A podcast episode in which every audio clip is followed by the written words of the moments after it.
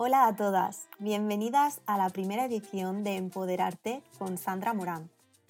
He creado este podcast para filosofar contigo con la intención de ayudarte a tomar conciencia de que a pesar de tu historia, de tus circunstancias o retos y de ese miedo que sentimos a veces en el estómago antes de dar un gran salto, sí se puede.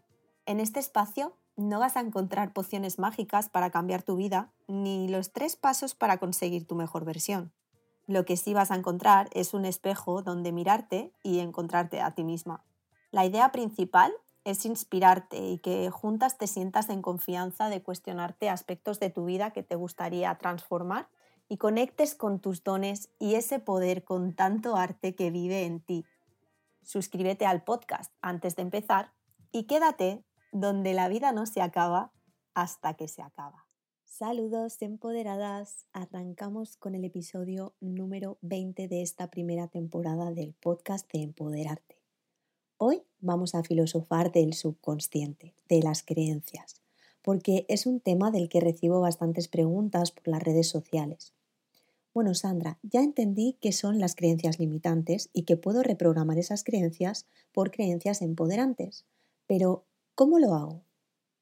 Si te ha surgido a ti esta pregunta, quédate a escuchar este episodio hasta el final porque vamos a resolver todas estas incógnitas. Antes de meternos en profundidad, hablemos del subconsciente. ¿Qué es el subconsciente? Esta parte, que ya hemos visto en otros episodios del podcast, que actúa un 95% del tiempo, mientras que el consciente actúa un 5%. La mente y el cerebro son cosas diferentes, el cerebro es un órgano y tiene un lugar físico. Se puede medir, se puede cortar, se puede pesar y es algo que existe. Pero la mente es todo eso invisible, imaginario, que produce el cerebro. Ahora, el cerebro está dividido en dos partes, en la parte consciente y en la parte inconsciente. Está el hemisferio izquierdo, que es la parte inconsciente, y el hemisferio derecho, que es la parte consciente. Hay una teoría que está obsoleta en estos tiempos, que te dice que cada vez que estás creando o ejecutando, estás haciéndolo desde el lado consciente, del lado derecho. Y cuando estás en la mente superanalítica, estás desde el hemisferio izquierdo. Esto hoy no es así, ya que hay descubrimientos de neurociencia últimos y dicen que en realidad todo el cerebro se está usando todo el tiempo. Lo que se usan son diferentes sistemas de neuronas diferentes sistemas de neuronas conectadas que producen que puedas crear o que puedas analizar. Inconsciente es hemisferio izquierdo, que se refiere a todos los programas que tenemos, como por ejemplo hablar español. Es un programa de sonido y símbolo que nos dice que cuando tú ves una A, dices A. Y gracias a que tienes el programa lo puedes hablar, lo puedes cantar, lo puedes escribir, lo puedes leer. Y así tenemos miles de programas. Conducir un coche es un programa. Escribir es un programa. Cómo relacionarnos, según te enseñaron en casa, es un programa. Programa se refiere a creencia. Es un cuadro de creencias que nos dan, que dice esto es verdadero y la A es verdad que se dice A. Es una convicción. Es algo que no dudas. Es algo que tomas como por absoluta verdad y ya no lo vuelves a cuestionar nunca. Toda nuestra información de la memoria que la memoria es otro tipo de creencia, de programas, de todo lo que hemos vivido, está guardado en esta parte inconsciente. Cuando nuestro inconsciente está operando, que es todo el tiempo, entonces se llama subconsciente. El inconsciente es como la máquina, imaginaros la caja del ordenador, y el programa operativo, lo que sería, por ejemplo, abrir PowerPoint, es la parte subconsciente. ¿Sí? Hay programas que están operando todo el tiempo y hay programas que se encienden y se apagan. Gracias a que el subconsciente opera la mayor parte del tiempo, es que podemos mantenernos con vida. Hay demasiados programas que están activados en nosotros que nosotros no nos damos cuenta, pero son los que nos mantienen con vida. Que el corazón lata, que podamos respirar, que el sistema digestivo funcione, que nuestro sistema hormonal esté en equilibrio, que nuestros órganos estén en un orden perfecto de operación. Todo eso está funcionando, además de que estás hablando, entendiendo, moviéndote y tomando decisiones. Todo eso puede pasar gracias a que el 95% del tiempo estamos operando desde este lado inconsciente. La mente etiqueta todo lo que está viendo todo el tiempo. Ve una persona, ve un niño, ve colores, ve espacio, ve luces. Todo el tiempo está etiquetando lo que ve. Es una máquina que coloca etiqueta a lo que es. ¿Para qué? Para garantizarte con vida. Por ejemplo, aquí no tengo peligro porque estoy resguardada, no puede pasar ningún coche, me puedo relajar. Así que eso no queremos que pare, no queremos que la mente pare de hacer eso y además es que no lo podemos parar. Gracias a que la mente opera desde ese 95% del tiempo, por ende nuestros pensamientos son 95% del tiempo inconscientes, no nos damos cuenta de lo que pensamos. Y es que podemos mantenernos con vida. El subconsciente lo único que quiere es mantenerte con vida. Y realmente es un tema de practicidad que el humano aprenda de esta manera. Los niños desde que son pequeños aprenden rápido con toda esta parte subconsciente. Observan, absorben y guardan. Observan, absorben y guardan para que no tengas que estar repitiendo a lo largo de la vida todo lo que tiene que hacer. Y de esta manera el humano puede avanzar e ir más rápido en el proceso de aprendizaje y crecimiento. El consciente es toda la operación que está sucediendo, que está activa en un momento presente, no está activo en un futuro ni en el pasado.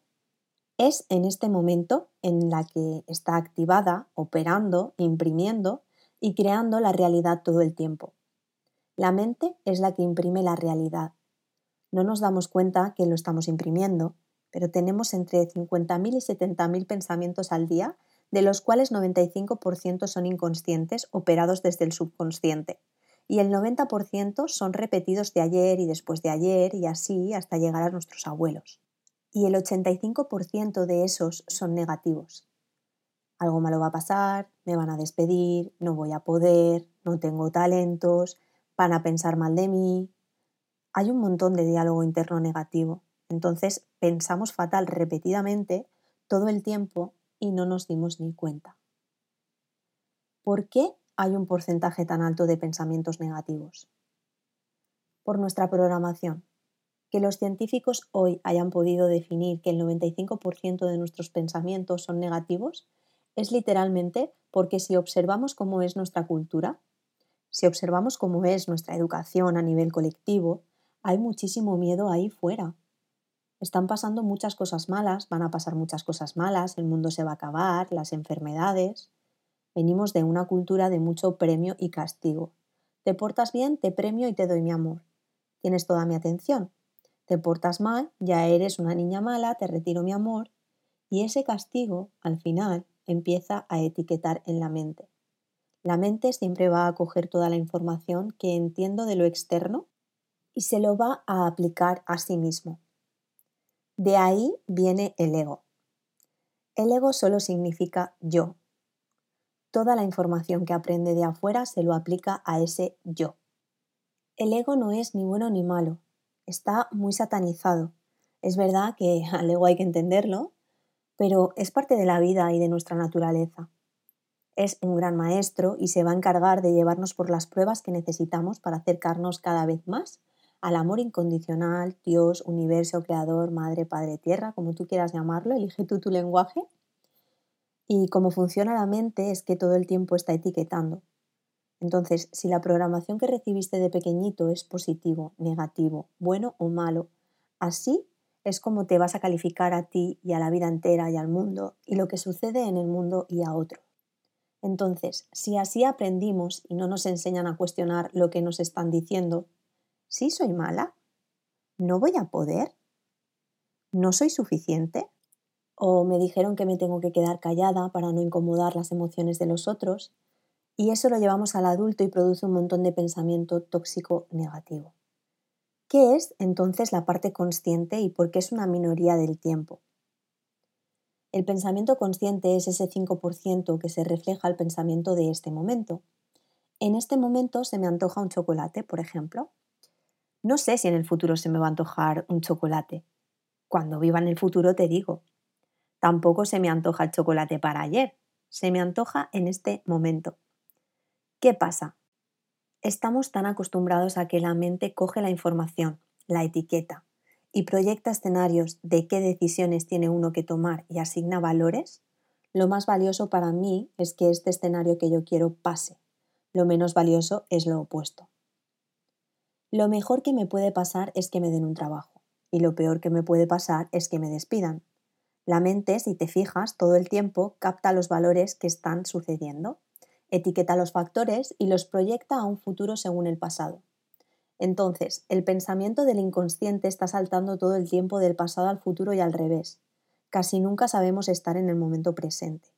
Esos pequeñitos pensamientos conscientes como el de que ahora tengo hambre, no sabemos estar ahí mucho tiempo.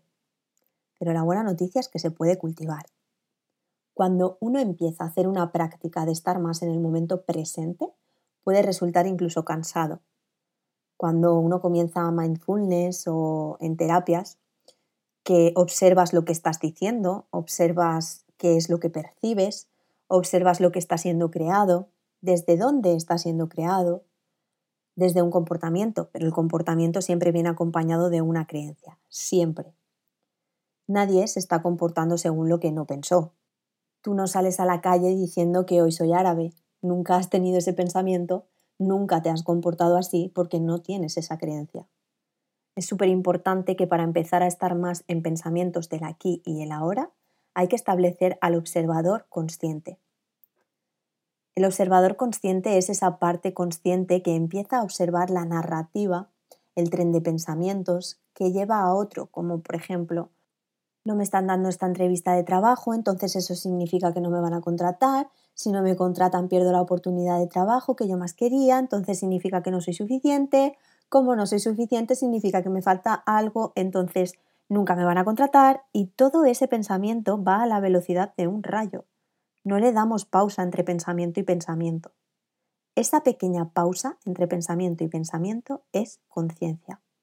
Lo que dirige ese tren de pensamiento y todo ese pensamiento imprime la realidad. ¿Nos damos cuenta de esto?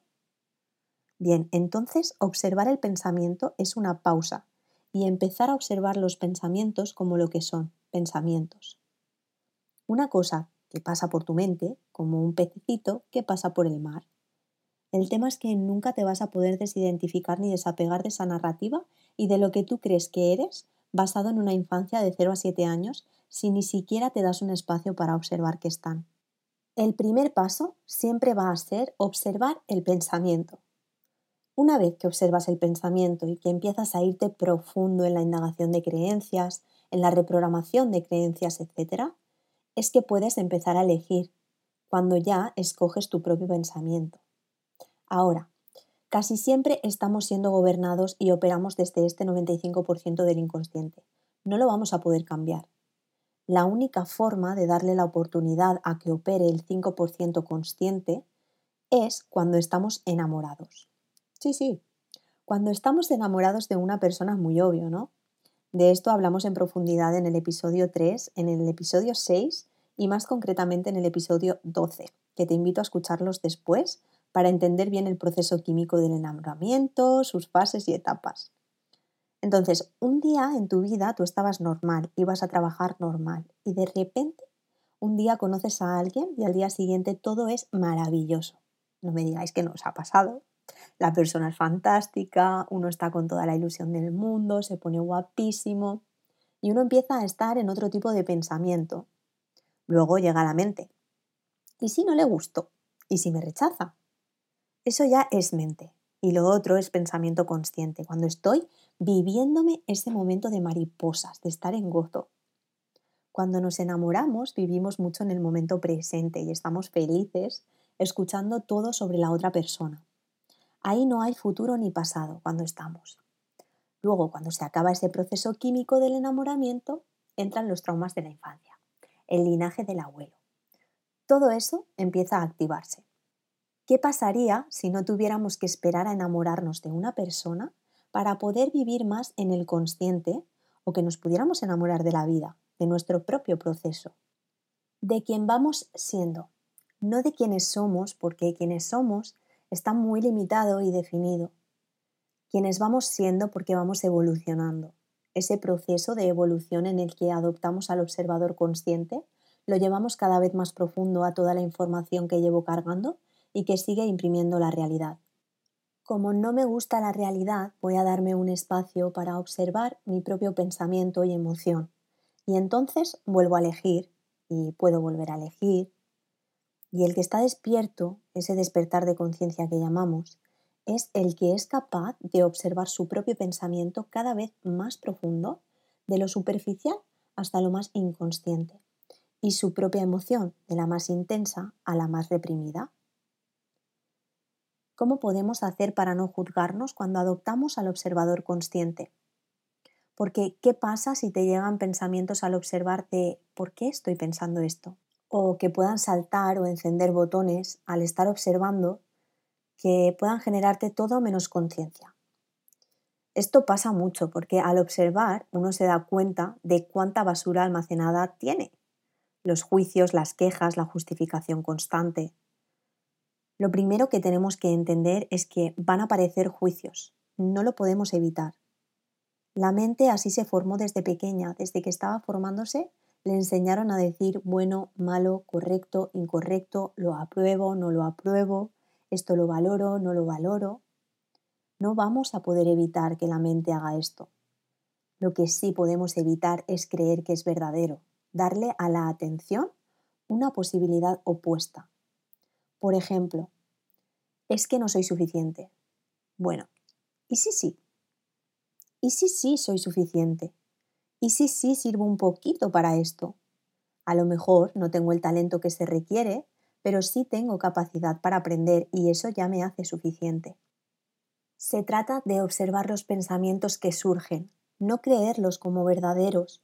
No tiene nada de malo si surgen pensamientos, es natural que surjan juicios, justificaciones, autosabotaje, todo eso es normal. El detalle es no creer lo verdadero. Escríbelo.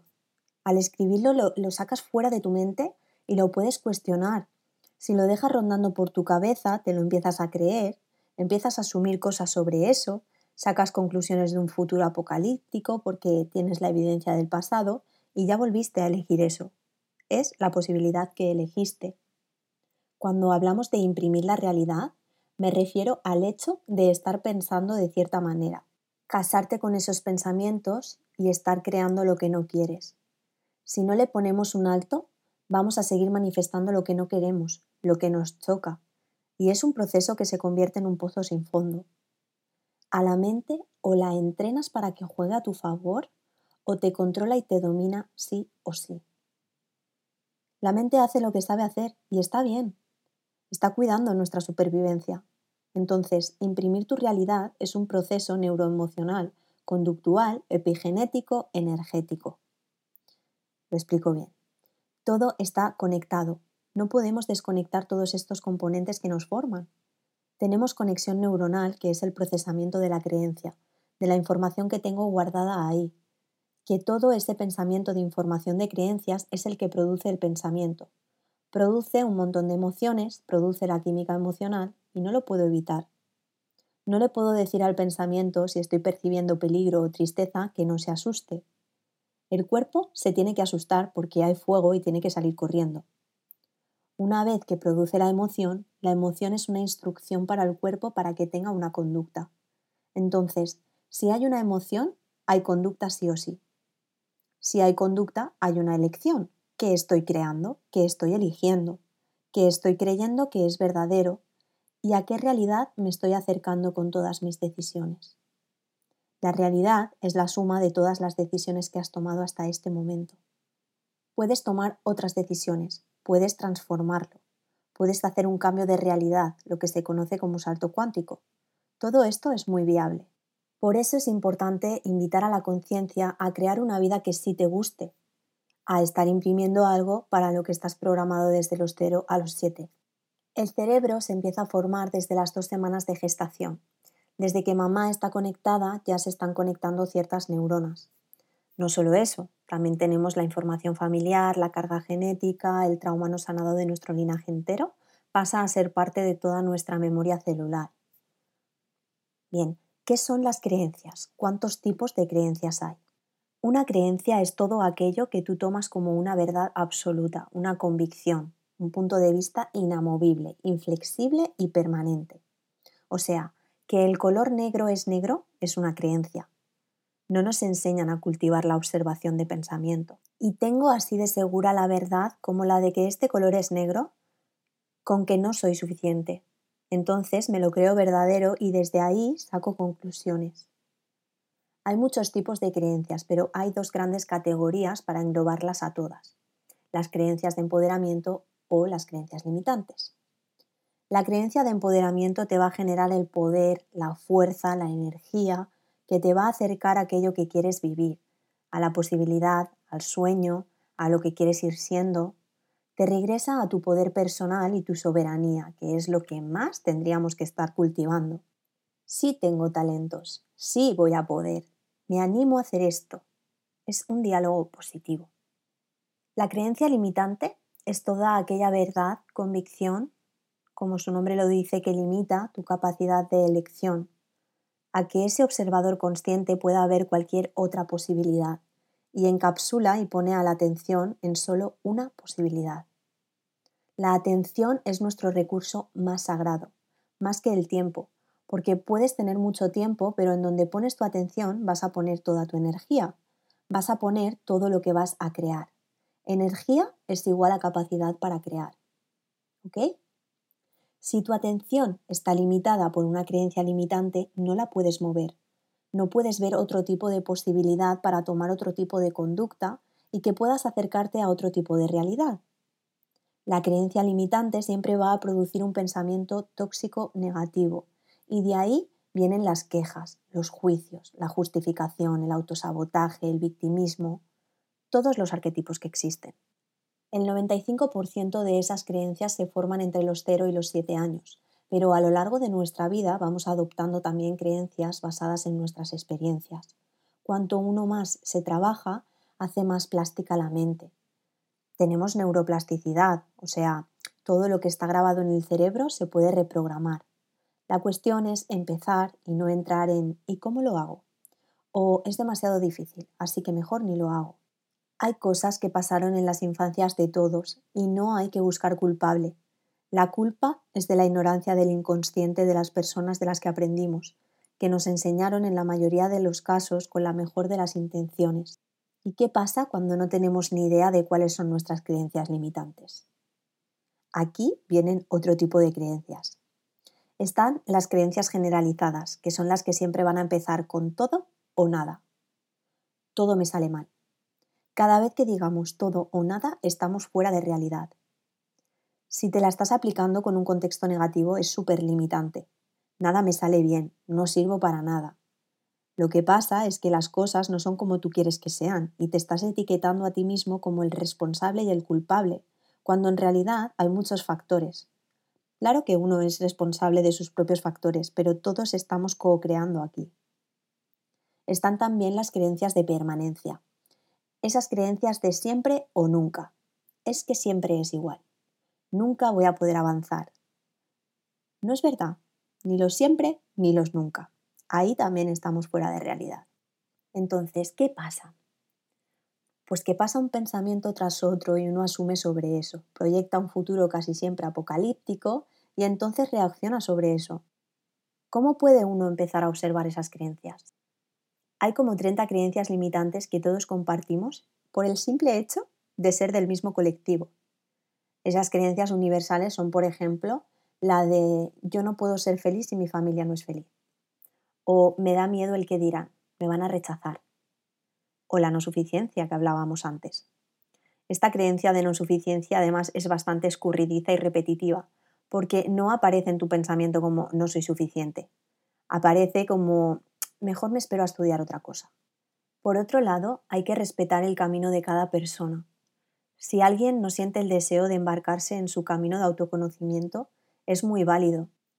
Pero cuando no lo hacemos, y esto me ha pasado muchos años, quien está eligiendo nuestra vida es el entorno, la familia, la cultura. Y entonces tomo decisiones en base a lo que me dijeron, que a lo mejor es un formato que a muchas personas les puede funcionar, ojo, la cultura nos dice que como mujer tienes que estudiar, tienes que conseguir un marido y de ahí ser mamá y entonces conocerás el amor y serás completa. O como un hombre, que tiene que ser súper trabajador, conseguir un buen trabajo, que tiene que tener mucho dinero, porque tu valor es que seas un buen proveedor. Así serás merecedor de una mujer. Hay personas que son muy felices en ese formato y otras ni siquiera saben por qué no lo son. Y es porque no eligieron su vida. El formato que están viviendo es seguir las reglas de una cultura, de una sociedad, de una familia o de un entorno. Para todas aquellas personas que no están felices con su realidad y no saben ni por qué, la historia más dolorosa aquí es que estamos viviendo una historia de infidelidad con nosotros mismos, creyendo que lo que estoy haciendo lo estoy haciendo perfecto, como se supone que tiene que ser, y aún así soy infeliz, porque no somos nosotros quienes estamos eligiendo nuestra propia vida. Esto es importante y es muy fuerte. Entonces, ¿qué hace la mente cuando no se conoce? La mente sigue proyectando las cualidades de lo que le va a hacer feliz al exterior. Entonces necesito que llegue aquel momento, que llegue la boda, necesito que llegue el hijo. La mente está siempre proyectando las cualidades y los atributos de lo que va a hacerle feliz a algo externo, al estatus, al poder, al trabajo, la familia, el dinero, la perfección, el cuerpo. Entonces, siempre que la mente está proyectando que la felicidad está en algo externo, nos estamos vaciando. La verdadera plenitud no depende de un momento, no depende de una situación, ni depende de nada de lo externo. Viene exclusivamente de una conexión de amar a la vida tal cual es. Y no te tiene que gustar ni te tiene que ser súper divertido. Puedes estar en una crisis durísima y amar a la vida, o estar en depresión y aún así amar a la vida. El tema es qué tanto has cultivado que tu felicidad no dependa de nada externo. Qué tanto has colocado esa proyección, esa felicidad, de lo que te va a hacer feliz al anhelo del corazón, a la sabiduría que tienes en tu interior, a poder conectar con todo lo que te hace feliz en la vida y que hace tu corazón cantar. Eso sí depende solo de ti. Y entonces, en lugar de estar vacío, empiezas a llenarte Siempre que pensemos que la felicidad está en algo que tengo que conseguir allí afuera, la mente empieza a tener ansia. Tengo que conseguirlo como sea. Entonces ahí más se desgasta para conseguir eso y más se vacía. Se trata de conseguir un balance. No tiene nada de malo querer conseguir cosas. No tiene nada de malo comprarte cosas y no tiene nada de malo disfrutar lo externo. Pero el balance está en el proceso, el foco hay que ponerlo en el proceso y no en el resultado de lo que voy a conseguir. No en lo feliz que voy a ser cuando me case, tenga hijos, consiga la casa, tenga tanto dinero, sino en entender que somos un proceso que no está definido, que podemos elegir y entonces disfrutar del proceso. La meta en sí misma es vivir el proceso. ¿Y te va a llevar a lugares? Claro que sí. Pero si tú vives el resultado con toda tu conciencia en todas las decisiones que estás tomando, eso sí te llena y eso sí te hace feliz. ¿Cómo podemos romper con las creencias limitantes? Por ejemplo, ya identifiqué que creo que no soy suficiente. ¿Y ahora qué hago? Todas las creencias que adoptamos cuando se adoptaron no eran limitantes. Al crecer ya no somos los mismos que éramos de 0 a 14 años. Digo 14 años porque a lo largo de la infancia se siguen reforzando esas creencias. Todo el tiempo se está reforzando la información. Cuando adoptamos esa creencia no era limitante, era lo que en ese momento nos iba a generar equilibrio, paz y calma. Imagina un niño que su papá le dice no vales para nada. En ese momento la única forma que tiene de sobrevivir ese niño, porque evidentemente no puede irse de su casa y alimentarse solo, es obedecer a papá. Claro que podríamos hablar con el papá y decirle que esa no es la manera correcta de hablar a su hijo, ¿no? Por supuesto pero en ese momento el cerebro pequeñito del niño que busca la supervivencia lo adopta como si fuera verdadero. Entonces, como nosotros vamos evolucionando, las creencias las vamos a tener que evolucionar también. Hay cinco grandes corrientes de reprogramación, en las que hoy no vamos a entrar en detalle en este episodio, porque ya tuvimos hace unas semanas un episodio donde te las explico todas al detalle. Es el episodio número 10 que se titula Descifrando el poder de las creencias, cómo reprogramar tu mente. Así que puedes escucharlo y escoger tu combo perfecto en estas cinco técnicas, lo que más te vaya resonando o lo que más te haga sentido. Te invito a que vayas luego a escucharlo para completar este episodio. Y para finalizar, quiero compartiros algunas cositas que me ayudan a mí cada día a expandir la conciencia, algunos ejercicios o prácticas que me sirven para reconectar con la conexión y el equilibrio, entendiendo que la vida se trata de ir encontrando el equilibrio sin aferrarnos a él, entendiendo que nos vamos a desequilibrar, van a haber subidas, van a haber bajadas, pero que tu felicidad no dependa de las subidas y bajadas para que puedas regresar al equilibrio que es el objetivo. Cuanto más practiques estos ejercicios, prácticas, va a mejorar la velocidad con la que vas a regresar a ese centro. Y en ese equilibrio siempre va a haber paz, amor, cariño y claridad de hacia dónde ir.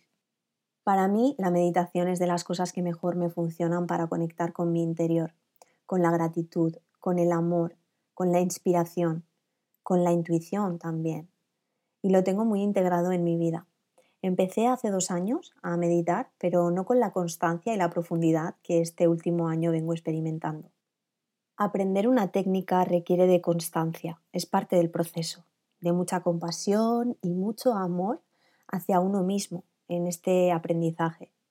Pero el resultado merece tanto la pena que no me cansaré de invitar a las personas a que comiencen a entrenar su atención a través de la meditación. Otra de las herramientas que amo es el coaching y la PNL. Haberlo experimentado y ver cómo he eliminado creencias, cómo me he empoderado, cómo ha impactado en todas las áreas de mi vida, hizo que definitivamente tuviera una certeza absoluta de querer estudiarlo para compartirlo con otras personas y servir de guía así en esos procesos de transformación. El estudio a profundidad de estas dos herramientas me ha abierto las puertas a una de las mejores técnicas bajo mi criterio de reprogramación de creencias para elevar la autoestima, la confianza en uno mismo y lo que más me gusta es que los resultados son a corto o medio plazo. En cuestión de cinco o nueve sesiones, dependiendo del objetivo, claro, pero sí a rasgos generales, puedes lograr una transformación literal, no solo con el logro del objetivo, sino que la transformación también surge a nivel interno hay un crecimiento personal. Así que si te resuena esta herramienta, te invito a contactarme por Instagram o por TikTok en arroba sandra barra baja morant, acabado en NT, y te doy más información por privado. Otra de las cosas que me encanta hacer es darme baños conscientes, con música relajante. Os invito a buscar música de frecuencia 963 Hz porque es maravillosa. La armonía que crea, el ambiente, me pongo alguna velita o un incienso y estoy muy presente de cómo me cae el agua, de lo afortunada que soy de poder tener agua caliente y de poder regalarme ese momento. Y esto está al alcance de cualquier persona y es poderosísimo. También tengo mis mantras que repito cada día. Mi favorito es todo está bien y confío en la vida. También hay otro mantra que dice puedo tenerlo todo Puedo responsabilizarme de mi trabajo, hacer lo que amo y compartir mi proyecto con el mundo sin necesidad de lucha ni sacrificio, de la manera más amorosa y sana posible para mí. También le pido a mis guías que me protejan de energías negativas, que corten cuerdas energéticas, disuelvan densidades y me imagino una esfera de luz dorada a mi alrededor, protegiéndome. Otro mantra que me repito cada día es que confío en que se me está revelando todo lo que necesito saber para mi mayor bien y evolución, de la manera más amorosa posible. Por otro lado, también ejercitar el cuerpo físico, o bien entrenando, o bien haciendo clases de yoga, o saliendo a pasear. Me gusta todo en general, lo que es el ejercicio. Aquí se trata de que cada uno haga lo que más le fluya y algo muy importante que es rodearme de personas con las que puedo vibrar alto, que puedo tener conversaciones interesantes y que den un significado positivo de algún modo a mi vida. Así que te animo a que encuentres tu combo perfecto, ese que te acerque más a tu interior, a tu verdad. Hasta aquí la filosofada de hoy. Muchísimas gracias por estar al otro lado y empoderarte. No te olvides de suscribirte a este podcast si todavía no lo has hecho y compartirlo con otras personas si te ha servido de ayuda el tema de hoy.